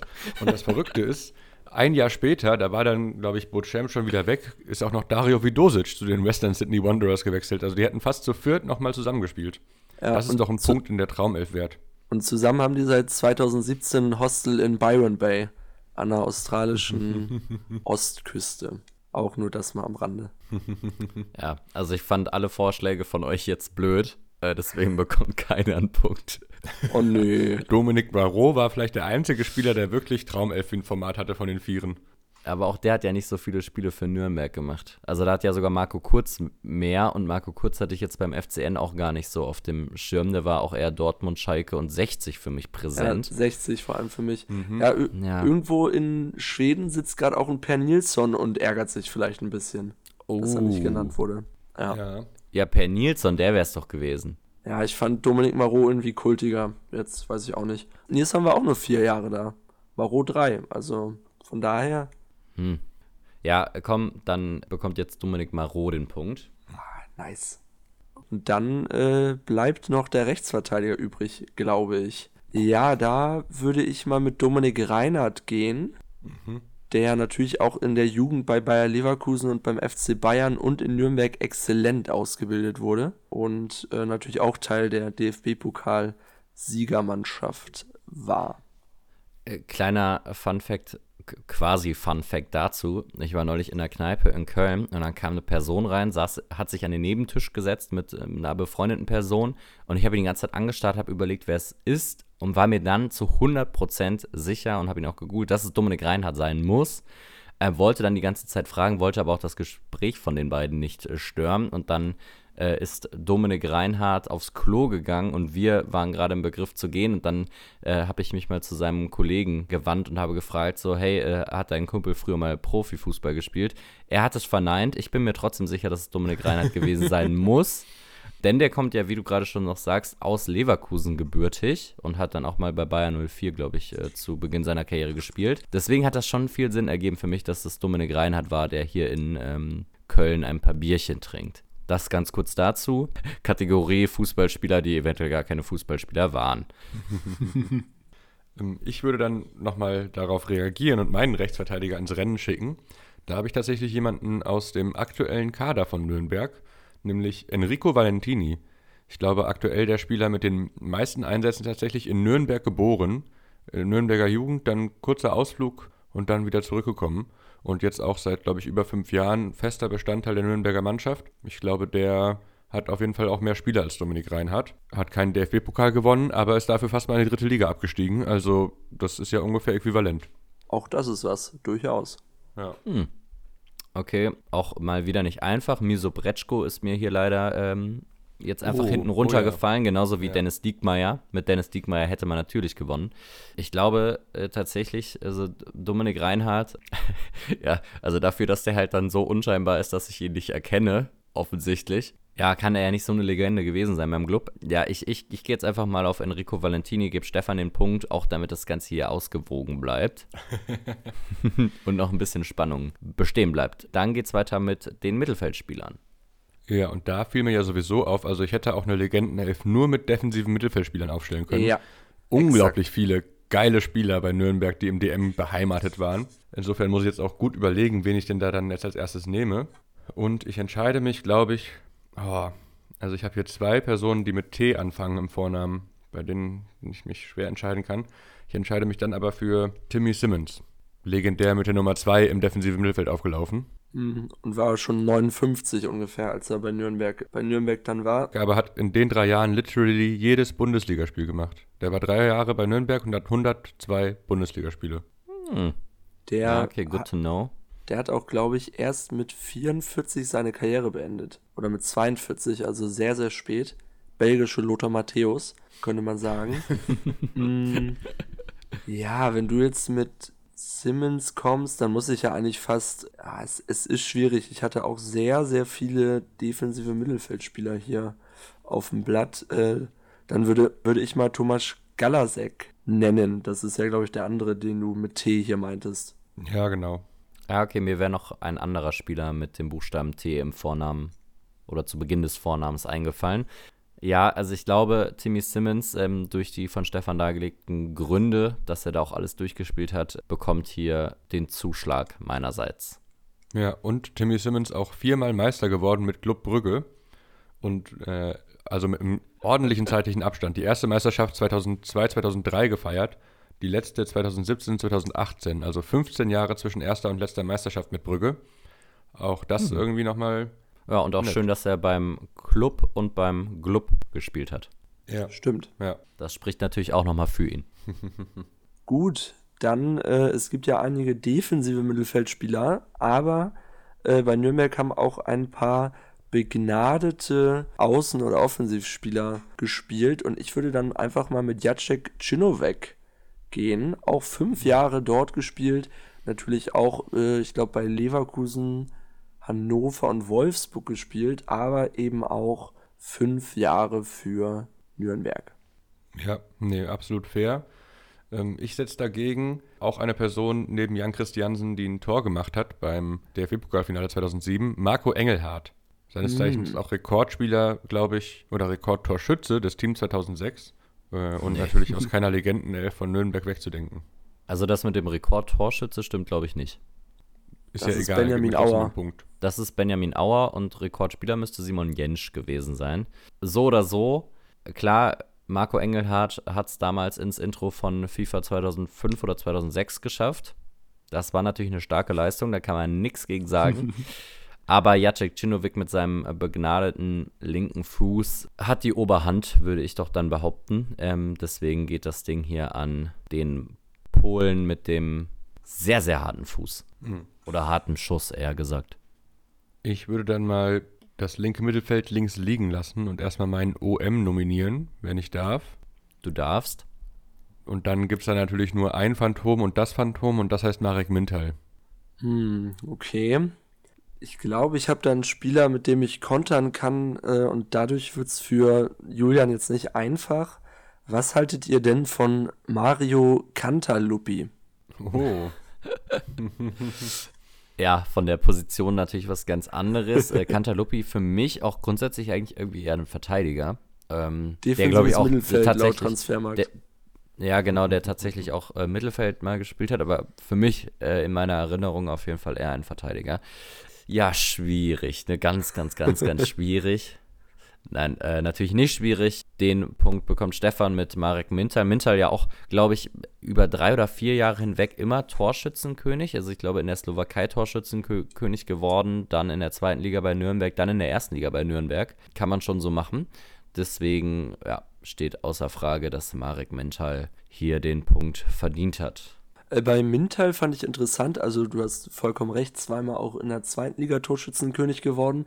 Ich glaube, der hat in Anführungsstrichen nur 32 Bundesliga-Tore erzielt. Weil der allein in der Saison, ich glaube 04-05, hat der irgendwie 24 Tore oder so erzielt, auf jeden Fall eine Menge. Und ja, bei dieser einen Saison ist es dann auch mehr oder weniger geblieben an erzielten Toren für den Club. Hätte ich auch mehr vermutet. Dann hätte ich noch, äh, noch einen weiteren Baller, wie die Kids heutzutage sagen. Äh, Hiroshi Kiyotake würde ich noch uh. mal ins uh. Spiel bringen. Auch ein äh, oh. feiner Kicker, äh, später noch bei 96 und Sevilla gewesen.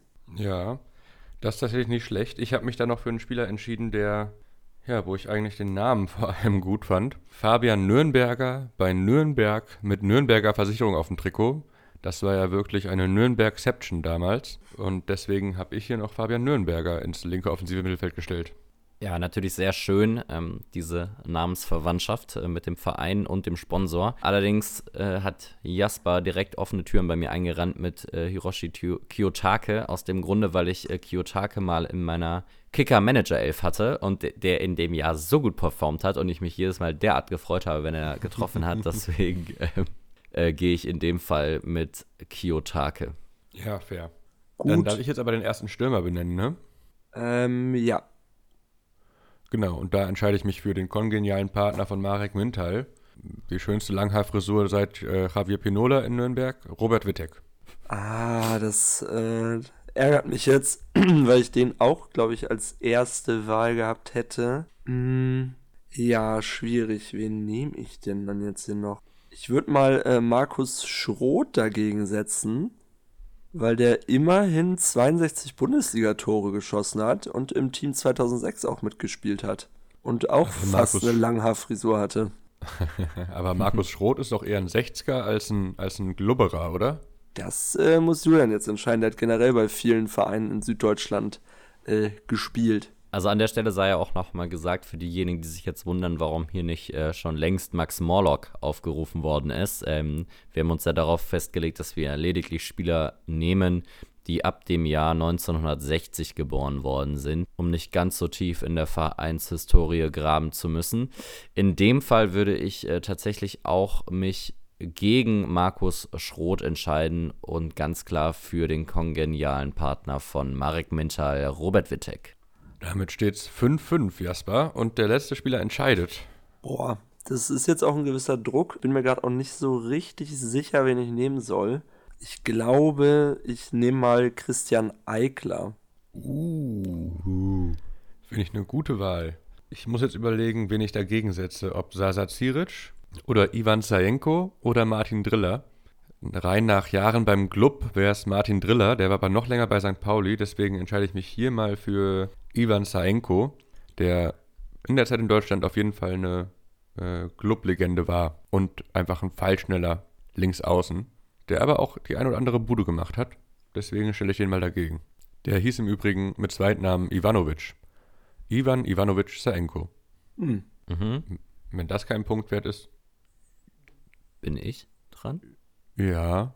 Du musst dir überlegen, Okay. äh, wem du den Punkt gibst. Sträflich vergessen habt ihr beiden Guido Burgstaller, wie ich finde. Super Guido, der jetzt äh, wieder mittlerweile Nationalstürmer äh, Österreichs ist. Ihr habt auch vergessen Stefan Kiesling zum anderen, den ich auch sehr passend äh, gefunden hätte. Und äh, Dieter Eckstein auch. Da hätte ich mich auch gefreut. Und Kakao habt ihr auch nicht genannt. Ja, also, gut, gut. Ja. Gut, aber da, da muss man natürlich auch ehrlicherweise sagen, so viele Spiele hat äh, Kakao nicht für Nürnberg gemacht und war natürlich auch eher eine Stuttgart-Legende als eine Nürnberg-Legende. Mm, ja, ich tendiere ein bisschen eher zu Christian Eickler in diesem Fall als zu Ivan Zaenko und damit steht es nach Adam Riese 6 zu 5 für Jasper und Jasper gewinnt das Ding. Stefan, du Nice. bist natürlich auch be- selber ein bisschen schuld, weil du das Ding am Anfang an Jasper abgegeben hast. Ja, mein, meine Überlegung war, okay, ich habe wirklich nur einen Linksverteidiger. Nach Javier Pianola ist mir keiner eingefallen.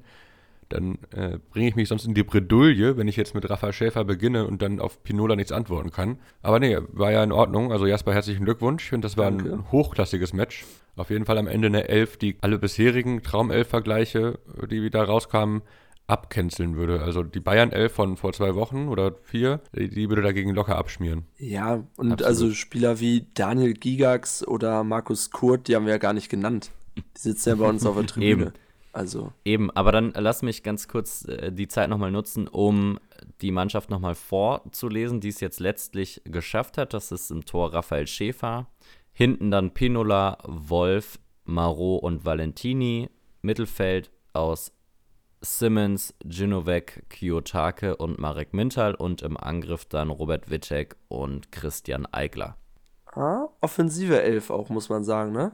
Mhm. Also so ein Almar Cohen oder Jan Pollack, also da hätte es noch ein paar gegeben, die man hätte aufstellen können. Per Kluge, Tommy Kluge. Spinder Larsen. Markus Vollner. Da, genau, da wäre noch Potenzial da gewesen. Ja, das hat auf jeden Fall äh, großen Spaß gemacht, äh, hier mal nicht äh, irgendwie äh, Mailänder oder Münchner äh, Clubs zu nehmen, sondern äh, den 1. FC Nürnberg hier für den Traumelf-Vergleich heranzuziehen.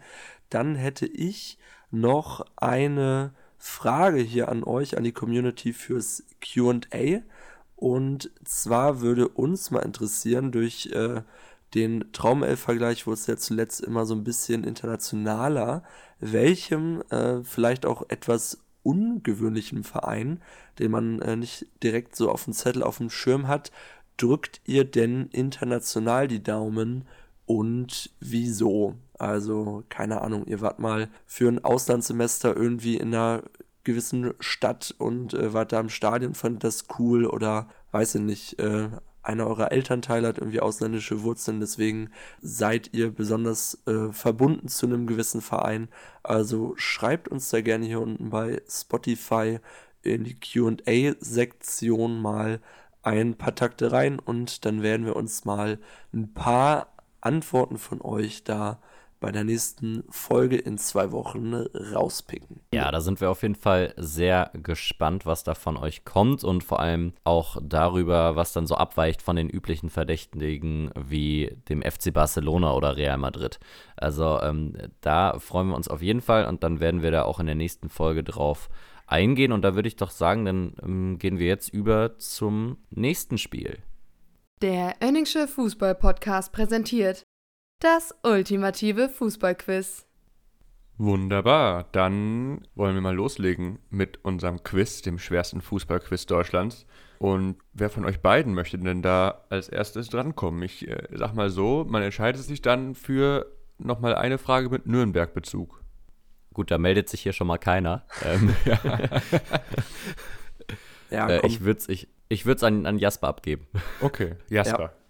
Wir hatten eben schon mal kurz Matthew Spiranovic, Michael Beauchamp, äh, Dean Heffernan und Dario Vidosic erwähnt.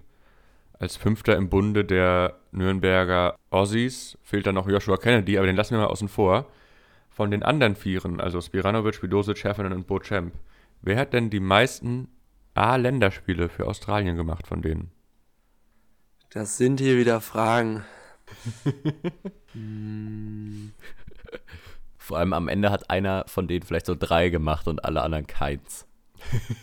Ja, zumal jeder hat ja so ein bisschen, ich sag mal, Lieblingsthemen und irgendwie bei dir, Stefan, ist es halt äh, bei Nürnberg auf jeden Fall diese, diese Australier äh, Connection. cool. Boah, zu- zumal ich wirklich so Spiranovic habe ich mitbekommen, Kennedy natürlich auch, aber die anderen drei, ja, waren für mich jetzt wirklich äh, Nebencharaktere auf jeden Fall. Ähm, Zu denen muss man auch wirklich ehrlicherweise sagen, die haben ja maximal auch eigentlich nur so ein Auslandssemester in Deutschland gemacht. ja, wirklich. Ja, Ne, Die kamen doch da alle vom College Football oder Fußball oder Soccer oder wie auch immer die Australier das nennen. Und dann haben die mal hier ihr halbes Jahr gemacht oder ihr Jahr und dann waren die aber auch wieder ruckzuck weg. Ja, Matthew Spiranovic wurde sogar beim DFB-Pokalfinale 2007 eingewechselt. Ja, Wahnsinn. sag ich ja, alles Superspieler. Ja, also ich glaube, den nehme ich auch äh, aus dem einzigen Grund, weil der mir noch ein bisschen was sagt von den Vieren. Nimmst du Spiranovic? Ja, Ja, leider falsch. Hm. 16 Länderspiele waren es für Spiranovic, 19 für Vidosic, zwei, ganze zwei für Dean Heffernan und äh, 22, und damit die richtige Antwort wäre Michael Beauchamp, hm, na gut. wo die Aussprache auch weiterhin mysteriös bleibt. Aber Beauchamp. gut, Beauchamp. Äh, Beauchamp. klingt jetzt ein bisschen nach Ash Ketchum, gotta catch 'em all. Ähm, anyways, äh, Julian, für dich die erste Frage. Ich dachte, ich nehme hier auch mal eine, äh, die Kategorie ehemalige Wer hat mehr mit rein und habe an dich die Frage, wer hat denn mehr Bundesligaspiele bestritten? Jaroslav Drobny oder Jiri Pavlenka? Boah. Also Dropny hat ja äh, einige Stationen durchgemacht. Hertha, HSV, Bremen, Bochum und Pavlenka nur Werder. Aber Pavlenka natürlich auch über Jahre schon da. Ich würde mal mit Pavlenka gehen. Und auch du holst deinen ersten Punkt nicht, Hm. denn Jaroslav Drobny steht bei 202 Bundesligaspielen, Jiri Pavlenka bei, aktuell bei 175. Ah, okay. Also ich hätte jetzt aber auch bei beiden gedacht, dass sie mehr haben, um ehrlich Mhm. zu sein. Ja, Ja, Drobny dann ja irgendwann auch viel Ersatzkeeper gewesen, ne? Also bei Bremen hat er ja nicht mehr Stamm gespielt eigentlich. Er ist ein ganz klassischer Ersatzkeeper. Nee, das habe ich nicht gesagt, aber er war es irgendwann.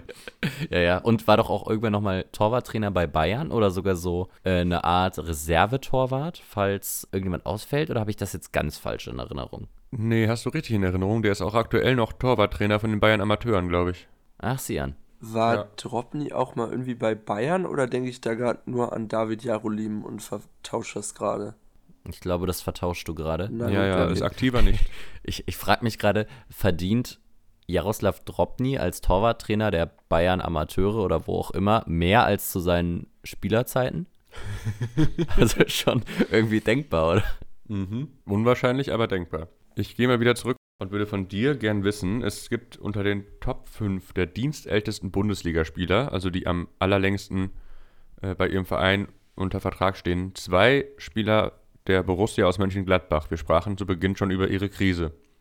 Welche beiden Spieler sind das denn? Erik Riese? Ihre Krise. Ach, ihre Die- Krise. Ich habe hab äh, Erik Riese verstanden. die, die quasi aktuell noch aktiv sind in der Bundesliga. Genau, die sind aktuell so. noch bei Gladbach. Ja, okay, das weiß ich, glaube ich. Das dürften Toni Janschke und Patrick Herrmann sein. Absolut richtig. Nice. Erster Punkt des Quiz geht an Jasper. Ja, das kam dich- aus der Pistole, nicht schlecht. Ja, ja, ich habe für dich auch so eine Frage mitgebracht, Julian. Denn wenn man die Top 10 anschaut, der dienstältesten Bundesligaspieler, dann sind dann neben zwei Gladbachern auch noch zwei Münchner und zwei Mainzer und zwei Freiburger. Welche beiden Freiburger sind denn da dabei?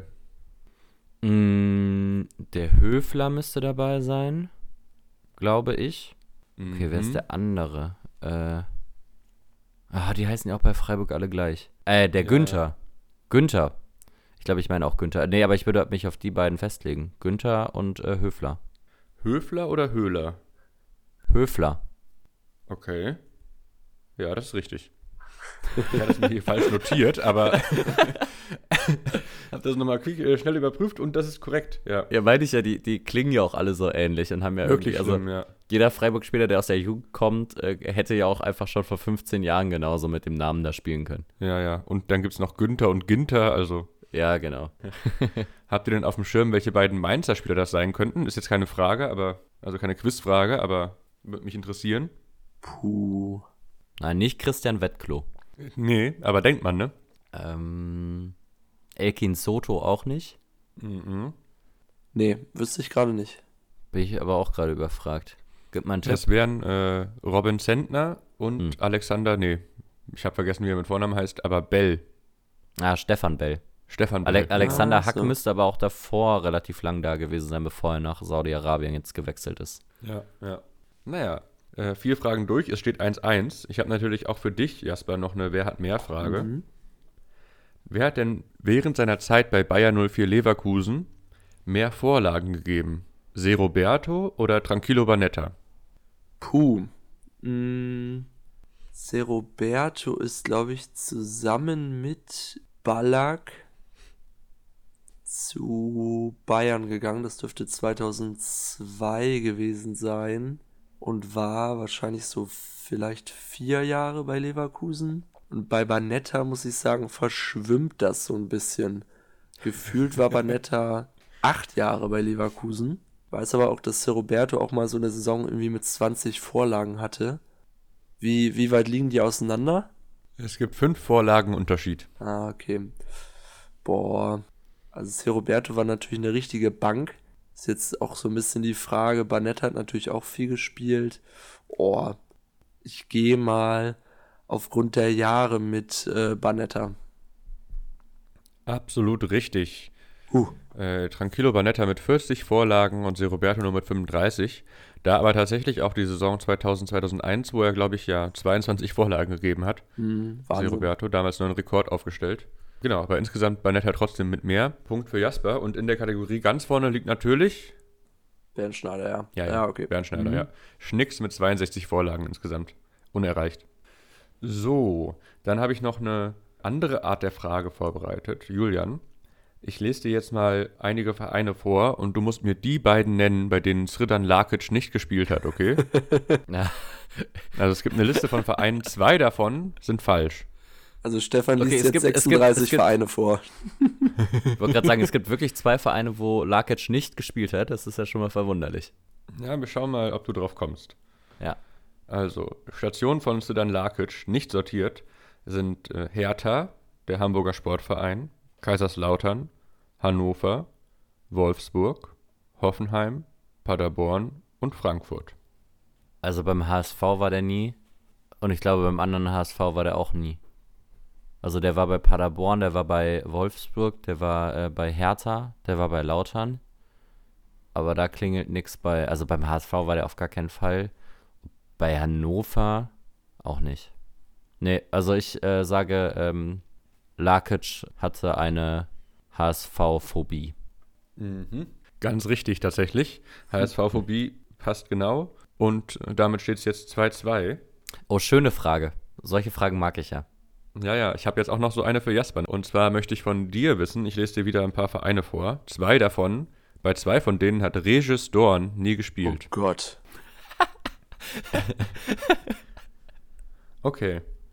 Wir legen los mit ähm, SV Wilhelmshaven, SC Freiburg, Stuttgarter Kickers, Offenbacher Kickers, Hansa Rostock und SV Sandhausen. Bei welchen beiden Vereinen hat Regis Dorn nicht gespielt? Das ist ungleich schwieriger als die Lakic-Frage, wenn ich das mal so sagen darf. Also, Echt? Ich habe beim, Ja. ich hab beim äh, Fragen verfassen gedacht, dass die Lakic-Frage schwieriger, äh, leichter, äh, leichter ist. ja, äh, schwieriger ist. liegt, liegt ja auch immer im individuellen äh, Ermessen. Also Wilhelmshaven, Freiburg, Stuttgarter Kickers, Offenbach, Rostock, Sandhausen. Habe ich noch wen vergessen? Nee, das sind äh, die sechs Vereine, die ich dir zur Auswahl gegeben habe und zwei davon stimmen eben nicht. Hm. Also, ich glaube bei, also Dorn habe ich, also den habe ich wirklich nur so am Rande mitbekommen, deswegen ist das jetzt hier gerade wirklich so äh, ja. schätzen. Also Freiburg war glaube ich. Meine auch, dass ich den bei Rostock gesehen habe. So, und bei den anderen Vieren muss ich jetzt ein bisschen raten. Ich glaube, Wilhelmshaven ist zu random, als dass du den einfach so reingenommen hast, ohne dass er da gespielt hat. Das ist natürlich mit ich sehe den auch irgendwie bei Offenbach. Also ich würde sagen, er hat nicht bei Sandhausen und nicht bei den Stuttgarter Kickers gespielt. Das ist fast richtig. Hm. Leider ist Wilhelmshaven wirklich falsch und ich habe das Ah. einfach nur random mit reingenommen. Na gut, schade. Das, das tut mir leid. Also er hat bei Sandhausen tatsächlich auch gespielt. Bei den Stuttgarter Kickers, da hattest du recht, da war er nie. Hm, Na gut. Ähm, aber genau, auch in der Reihenfolge eigentlich, also beziehungsweise Freiburg, Frankreich, Freiburg, Offenbach, Rostock, Sandhausen. Naja. Ah, stimmt, der war Franzose, oder? Mhm. Mhm, genau, ja. Ja. Kommt, glaube ich, auch aus Straßburg. Ah, so. Kein Punkt für Jasper und Julian kann nochmal vorlegen. Und von dem möchte ich wissen. Er kam als Kapitän der argentinischen Nationalmannschaft zum HSV. Aber von welchem Verein wechselte Juan Pablo Sorin eigentlich zu den Hanseaten? Ah, jetzt habe ich Villarreal oder Barca auch im Kopf. Äh, ich würde da einen Joker in Anspruch nehmen. Mhm. Als Joker gibt es vier Antwortmöglichkeiten. Sind es A, die Boca Juniors, B, Vasco da Gama aus Brasilien, C, Villarreal oder D, die AS Rom? Also den brasilianischen Club würde ich ausschließen, genauso wie die Roma. Und also, weil ich eben schon Villarreal gesagt habe, würde ich mit Villarreal gehen. Ja, ist tatsächlich auch richtig. Gibt einen halben Punkt für dich. Ähm, die anderen Vereine hat er tatsächlich nie gespielt, hatte ich aber jeweils an einen Verein angelehnt, bei dem er gespielt hat. Also er war tatsächlich kein Ah. Boca-Spieler, sondern River Plate. War Ah, nie und bei Vasco da. Gama, sondern bei Cruzeiro und nie bei der AS Rom, sondern bei Lazio. Aber Ah, genau, ja, kam dann von ja, Villarreal zum HSV, halber Punkt für dich. Und du liegst mit 2,5 zu 2 Punkten vorne. Jetzt habe ich zum Abschluss, wie es ja fast schon üblich ist, noch ein Spiel, bei dem ihr gegeneinander antretet. Mhm. Und zwar habe ich da vorbereitet die Top 30 der Torschützenliste der zweiten Liga 2004, 2005. Ich werde euch jetzt abwechselnd jeweils dann den Vornamen des Spielers sowie seinen Verein nennen und ihr müsst mir den Nachnamen nennen. Und wir machen die ganzen 30 durch und wer mehr Fehler macht, hat verloren am Ende. Okay, wow. Finde ich cool. Mhm. Ja. Und das äh, bringt natürlich auch Jaspers Stärke mit den Vornamen nochmal. Ja. Ja, ja. Das liegt Ausdruck. mir besonders gut, aber gucken wir mal. Na, ich meine, jetzt kriegst du den Vornamen gegeben und musst den Nachnamen Ja. sagen. Das ist vielleicht etwas leichter als Ja. andersrum. Das stimmt. Ja, sag ich Und- ja. Also da kommt äh, er dann zur Geltung. Ja. Und da beginnen wir auch bei dir, Jasper, direkt mit einem Spieler des ersten FC Köln, der Lukas mit Vornamen heißt. Lululu, Lukas Podolski. Genau richtig. Ähm, Julian, für dich haben wir einen Spieler des MSV Duisburg, der heißt Abdelaziz. Ahanfuf.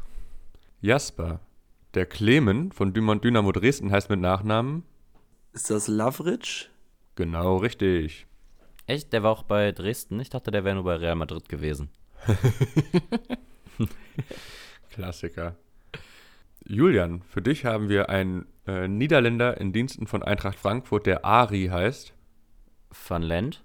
Und dann ein Spielmacher der Spielvereinigung unter Haching, Jasper, Francisco. Copado. Absolut richtig. Julian, für dich dann einen Spieler, den ich nicht kenne, der aber solide 15 Tore für Wacker Burghausen in der Saison geschossen hat. Mit Vornamen heißt er Janosch. Okay, der klingelt gar nichts. Also, äh, mir fällt jetzt nur Janusz Gora ein. Das ist nicht richtig. Okay. Hat man einen Fehlerpunkt? Ja, ja, ihr, ihr könnt so viele Fehler machen, wie ihr wollt. Wir machen die 30 durch und dann, Ach so. genau, und dann zählt die Person mit weniger Fehlern gewinnt dann quasi.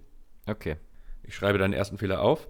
Äh, es geht weiter mit Wie, wie, Jasper wie hieß und, der denn jetzt? Ach so, stimmt. Janosch Berlinger. Okay, Also habe ich auch nie wirklich gehört. noch nie gehört. Keine Ahnung. Äh, Jasper, bei dir hätten wir noch einen Spieler der TSV 1860 München, der Michael mit Vornamen heißt. Uh. Ähm, Ich sag mal so, der Nachname hat einen geilen Sound. geilen Sound. Äh, ich, also, ich, ich dachte, ich würde es wissen, aber geiler Sound ist für mich auch anders. Ja. Nee, weiß ich leider auch nicht. Okay, ich löse mal. Das wäre Michael Kolomasnik. Hm. Das ist ja wohl ein geiler Sound. Ja, ja, Ah, naja. naja. Aber den hatte ich im Kopf, aber ich finde, na, über den Sound äh, kann man ja bekanntlich streiten. Wie man Ja, so ja. schön sagt, wie schon meine Oma sagte. Ich äh, mache hier mal fleißig weiter. Julian, für dich ein Stürmer von Eintracht Trier, der Nico heißt. Paczynski. Ja. Jetzt wieder ein schwieriger Jasper. Äh, der erste FC Saarbrücken, Top-Torjäger Henrich. Bin ich auch blank, weiß ich nicht. Ja. Wäre Henrich Benschik gewesen. Aber sehe ich auch ein, dass Ah. das ein schwieriger ist. Boah, Saarbrücken hätte ich auch den gar nicht mit in Verbindung gebracht. Äh, Julian, MSV Duisburg, Markus.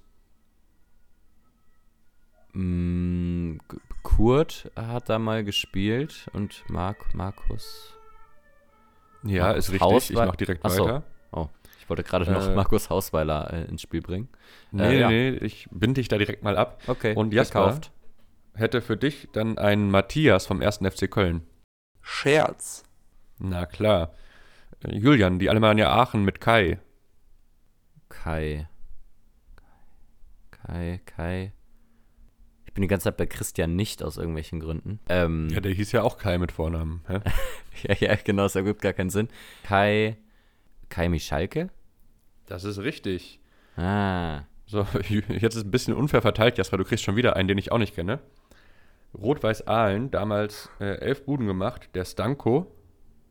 Ah, keine Ahnung. Stanko Stankovic. Boah. Äh, muss ich aber, okay. Muss ich Ja. aber auch sagen, dass es hier zu Ungunsten von Jasper läuft gerade. Also ich lese halt in der Reihenfolge vor, wie sie in der Torschützenliste gelistet sind. Ne? Ja. Äh, Julian, die Spielvereinigung Kräuter führt mit Markus. Ah, äh, Markus Feinbier?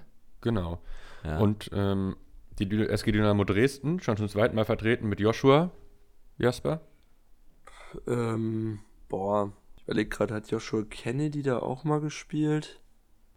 Ich habe es beim Julian gerade schon gemacht, dann mache ich es bei dir auch. Ja, das ist richtig. Hm, Joshua okay. Kennedy ist die richtige Lösung. Wir kommen zum 16. in der äh, Torschützenliste mit soliden neun Buden. Damals beim FC Erzgebirge Aue unter Vertrag, Julian, der Andrzej.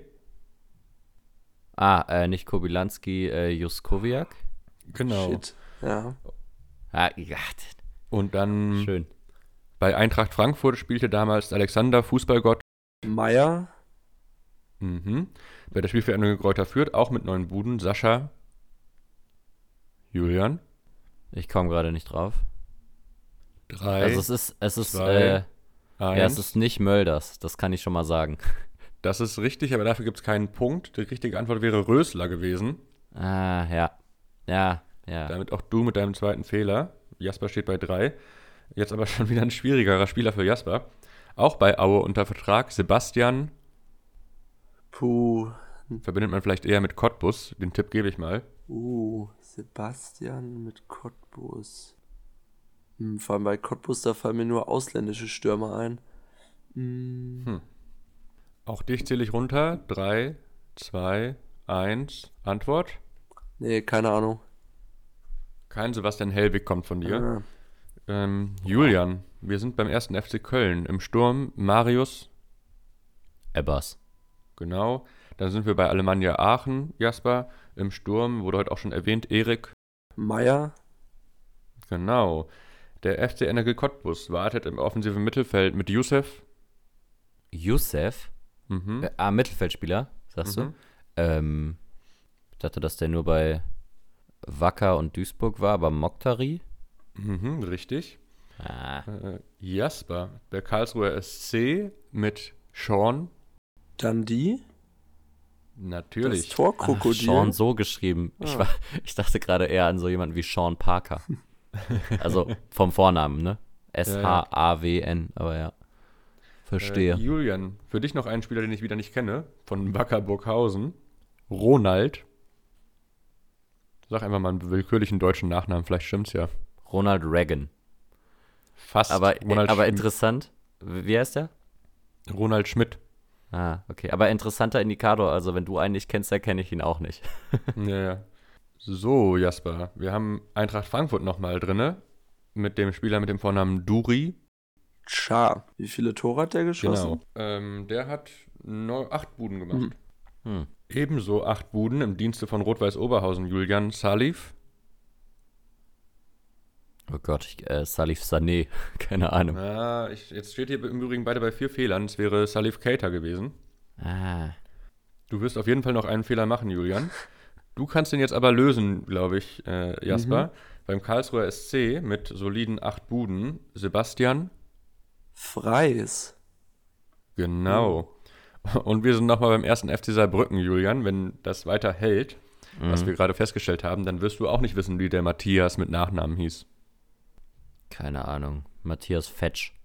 Ja, Matthias Hagner wäre es gewesen. Ah. Wenn du jetzt richtig antwortest, Jasper, dann hast du das Quiz gewonnen. Ich möchte von dir wissen, acht Tore für Rot-Weiß Oberhausen in der Saison 2004, 2005, nee, sieben Tore, Entschuldigung, hat erzielt Mike, Uh. auch eher OM, würde ich sagen, statt Stürmer. Mike. Ach du Schande. Mir fällt gerade nur Mike Franz ein, aber der war es wohl nicht. Ah. Bei mir ist es Mike Biskins. Ja, Mike Biskins auch nicht. Mike. Hm, ich muss leider passen. Uh, Reed Peach wäre es gewesen. Ah. Ja, schwierig. Und dann zum Abschluss nochmal Julian, Eintracht Frankfurt, Benjamin. Köhler? Ja. Ah. Nicht schlecht, damit habt ihr beide zwei Drittel richtig beantwortet, habt beide fünf Fehler. Das würde ich als unentschieden werten. Insofern gewinnt dann Julian das Quiz ganz knapp mit 2,5 zu 2 Punkten oder 3,5 zu 3. Könnt ihr machen, wie ihr lustig seid. Auf jeden Fall war es äh, hohes Niveau. Und ich gratuliere euch beiden hier einfach nochmal zur Teilnahme. Zugegebenermaßen hatte Jasper tatsächlich vor allem am Anfang die schwierigeren Ja, ja, das stimmt. Spieler. Aber äh, fand ich schön, so eine äh, Reihe an Spielern. Das macht mir Spaß. Gute Auswahl, Stefan. Damit haben wir jetzt äh, heute nur noch einen Programmpunkt offen und das ist etwas ganz Besonderes. Der Önningsche Fußball-Podcast präsentiert die Kickerelf des Tages. Gut, dann äh, nennt mir doch nochmal, damit ich hier eine Kicker-Elf aufrufen kann, eine Spielzeit und einen Spieltag. Ich sag mal 010, 011. Mhm. 011 finde ich auch geil formuliert. Ja, komm, sag du mal, sag du mal einen Spieltag, Julian. äh, welcher Spieltag steht denn jetzt an? Ich glaube, der neunte. Neunte, oder? Ja, dann gib mir mal den neunten. Gut, ich lese äh, das einmal vor. 3-4-3. Im Tor Sebastian Mielitz. Das ist jetzt die, das ist jetzt die Rache dafür, dass du ihn damals beim Training angegangen bist, Stefan. Dreierkette. Angegangen Klingt ein bisschen hart. Dreierkette Christian Schulz, Marvin Comper, Anatoli Timoschuk, die Doppelsechs mit dem Bremer Supereinkauf Wesley und heutigen Barca-Spieler Ilkay Gündogan. Davor Marco Marin Ah. und Andreas Ivanschitz. Und noch ein äh, weiterer Nürnberger und ein weiterer Hannoveraner haben wir im Sturm. Julian Schieber, Stefan Reisinger und noch Didier Jakonan. Oh. Wow, was eine bunte Truppe. Ja, mit ja, mit. Malle-Sänger sogar vorne im Sturm. Ja, Nur Graupen und Didier Jakonan in der Elfe. Ja, und Spieler des Tages ist tatsächlich Sebastian Mielitz. ich, äh, ich, Okay, also er hat, hat, hat Mielitz drei Elfmeter gehalten und noch ein Tor selbst gemacht in Frank Rost-Manier. ich lese mal kurz vor. Spieler des Tages Sebastian Mielitz. Der dritte Einsatz für die Nummer 3. Das dritte Bundesligaspiel für Sebastian Mielitz, der international schon je einmal in der Europa League und in der Champions League am letzten Mittwoch in Enschede aushelfen durfte. Wenn er bei den Profis spielt, rühmt Vereinschef Klaus Allofs, war er eigentlich immer gut. Untertrieben nach der Partie in Gladbach. Sehr gut hielt der Wiese-Ersatz der Matchwinner für Werder. Ja, also Bremen spielt in Enschede Champions League. Klaus Allofs spricht über Mielitz. Da merkt man dann auch, dass das schon ein paar Tage her ist, auf jeden Fall. Ja, dem habe ich nichts mehr hinzuzufügen. Ich verabschiede mich. Macht es gut. Kommt Ciao, ciao. gut durch diese nächsten Gut beiden Glück. Wochen im Herbst und wir hören uns. Bis dahin. Adios.